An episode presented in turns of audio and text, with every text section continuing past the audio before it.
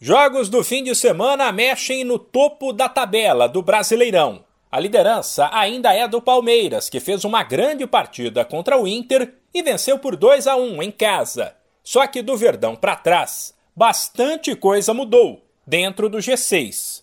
O Corinthians venceu o confronto direto com o Atlético Mineiro também por 2 a 1, fora de casa, e se isolou na vice-liderança.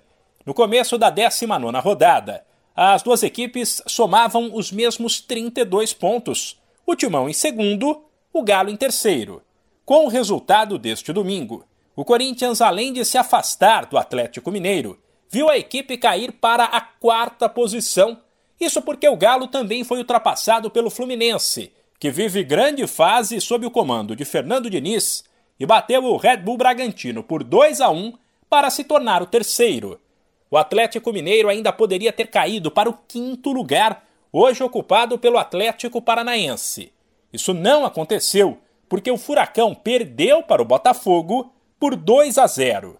E o último time do G6 não é mais o Inter, e sim o Flamengo. O rubro-negro conquistou a terceira vitória seguida, essa por 2 a 1 sobre o Havaí, e tomou a posição do Colorado, que não vence há três rodadas.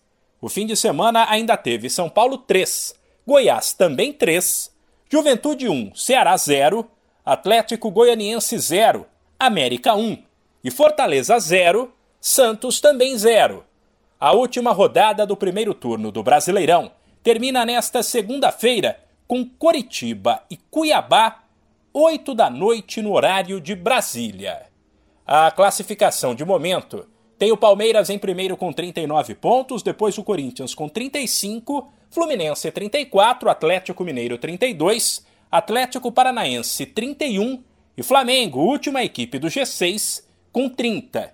O Internacional em sétimo também tem 30, seguido por Red Bull Bragantino com 27, Santos e São Paulo com 26, Botafogo e Ceará com 24, o Goiás é o 13 terceiro com 22, depois vem América 21, Havaí também 21, Cuiabá 20 e a zona de rebaixamento: Coritiba 19 pontos, Atlético Goianiense 17, Juventude 16 e Fortaleza 15. De São Paulo, Humberto Ferretti.